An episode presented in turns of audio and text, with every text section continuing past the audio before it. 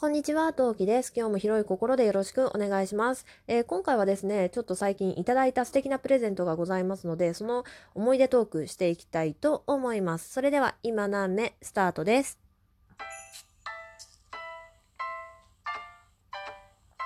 何目この番組は戦闘不能日常系ママトーカーのトウキが日々奮闘しながらお送りいたします。というわけで皆さんこんにちは、トウキです。はい。そう、今月ね、なんか、プレゼントっていうか、いただき物が重なる月で、そう、なかなか素敵なものをね、まずいただいたので、ご紹介していきたいと思います。一つ目はですね、えー、生そば？木そば？要するに生、生物の生と書いてそば。で、まあ、とりあえず生そばとしておきますね。木そばっていうかもしれないけど、まあ、生そばをいただきまして。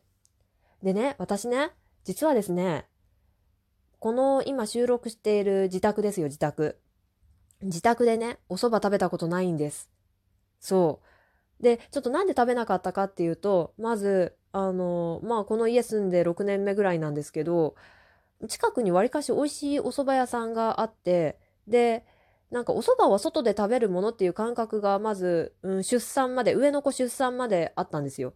で、子供を出産して、その後も、あの、うどんを食べてる日々が続いて、で、なんとなくお蕎麦は食べなかった。なんとなくですね、ここはね。で、まあ子供が離乳食になりましたっていう段に入るんだけど、あの、お蕎麦ってアレルギーが結構強く出ちゃうじゃないですか。お蕎麦アレルギーを持ってる場合ね。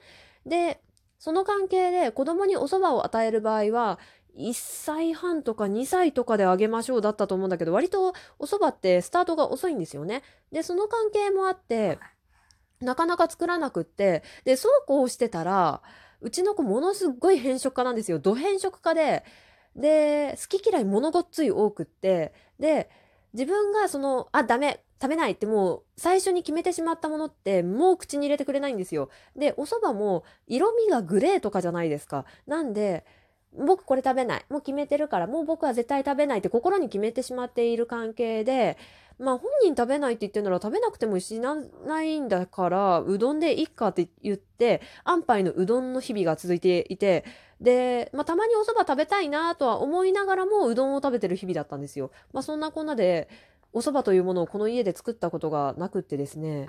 で、まあ、紆余曲折ありまして、お蕎麦をいただいたんですよ。でね、そのお蕎麦がもういいお蕎麦で、で、生のお蕎麦ですよ。生ものですよ。あの、やってきてからお早めにお召し上がりくださいということで、もう届いてほぼほぼすぐいただいたんですね。で、もういい蕎麦だって分かっているから、失敗したくないんですよ。絶対失敗したくない。で、えー、まあ、あの、お蕎麦あるあるらしいんだけど、その生蕎麦あるあるらしいんだけど、失敗としては大きく、失敗しやすいのは2点で、1つ目は、団子になっちゃう？お蕎麦同士の麺同士がくっついちゃって、大きな団子、蕎麦団子が1個出来上がるパターン。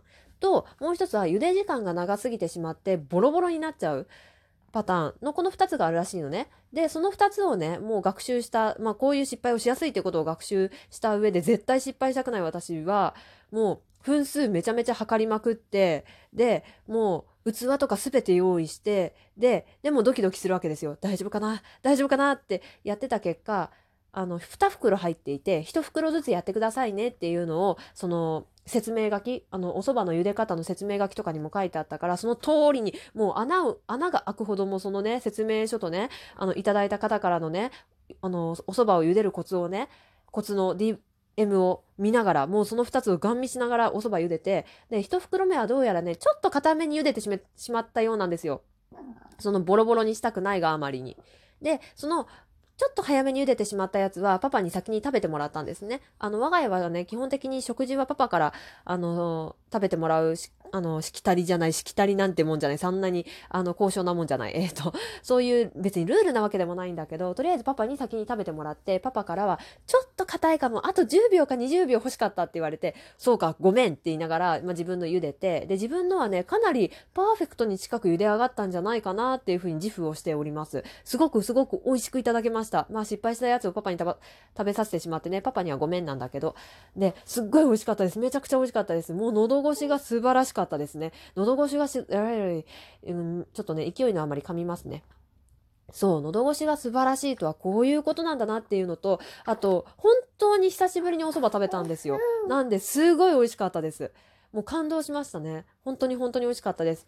美味しかったんだけど、やっぱ、お蕎麦は、お店行って食べたいですね。その場で食べたいなっていう、いうのはすごく思いました。なので、もうこの状況下がね、落ち着いて終わったら、ぜひともお店に伺わせていただいて、で、ぜひとも、あの、その場でね、ちゃんとお店で食べたいなって思っています。でもすごく美味しかったのでね、またね、あの今度、うん、今度もね、またね、ぜひ機会があればと思っております。はい。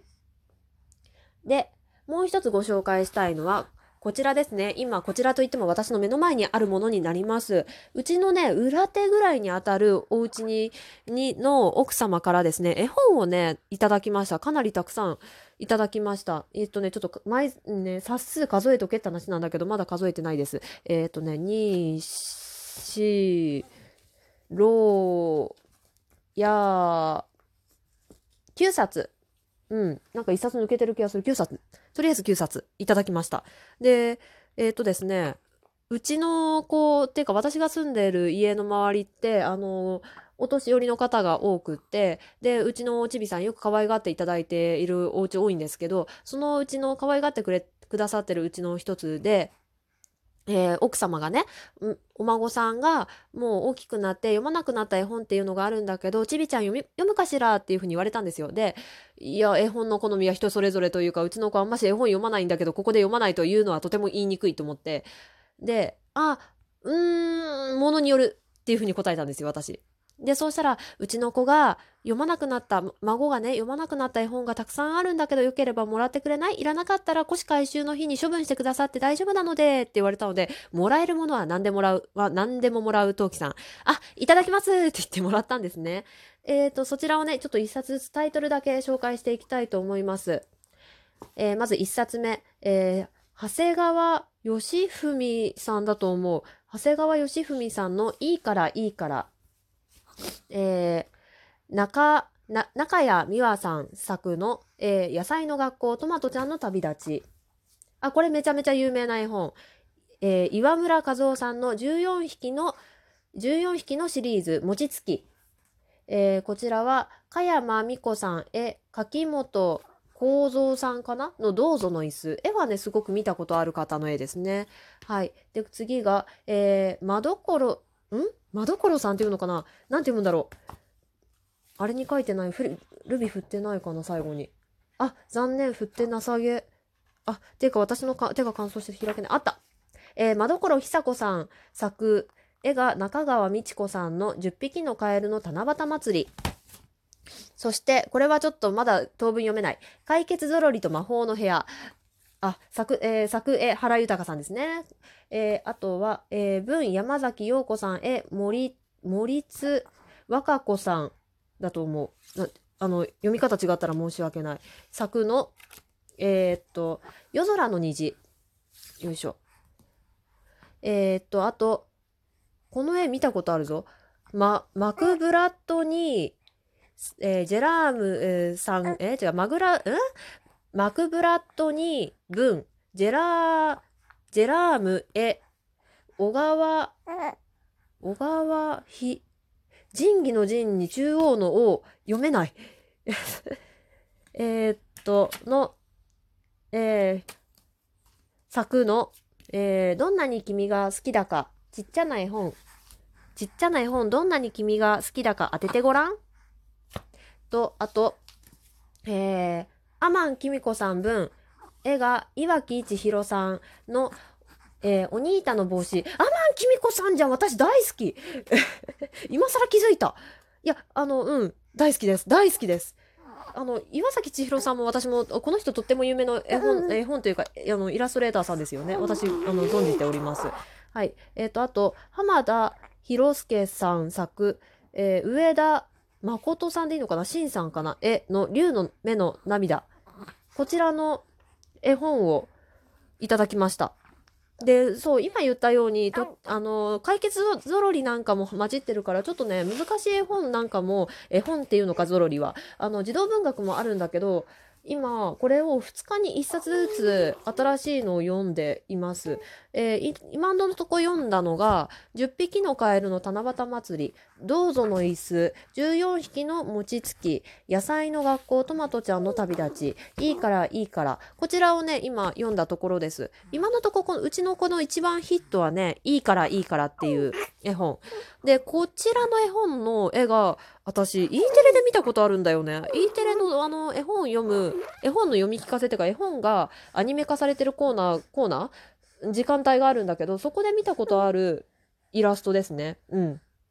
えーこれがね私的私的っていうか子供的ちび的にはこれが一番ヒットしていますでえー14匹のシリーズこれね知ってる方っていうか絵本に造形が深い方はすぐわかると思うんですけどあの14匹の家族のネズミが出てくるお話でなんですけど餅つきは一番最後のあのお話になっています。うん、でね私ね実はこれ絵本読むの初めてなんですよ14匹シリーズ。でアニメで一回見たことがあってこれも確か E テレの冬のアニメ特選とかそういうので見たんだと思うんだけど引っ越しだったと思うんだけどを見ててあのそのアニメーションアニメはめちゃめちゃ好きでしたね。なんで餅つきもらえた時めちゃめちゃテンション上がりましたね。やったぜと思って嬉しかったですね。はい。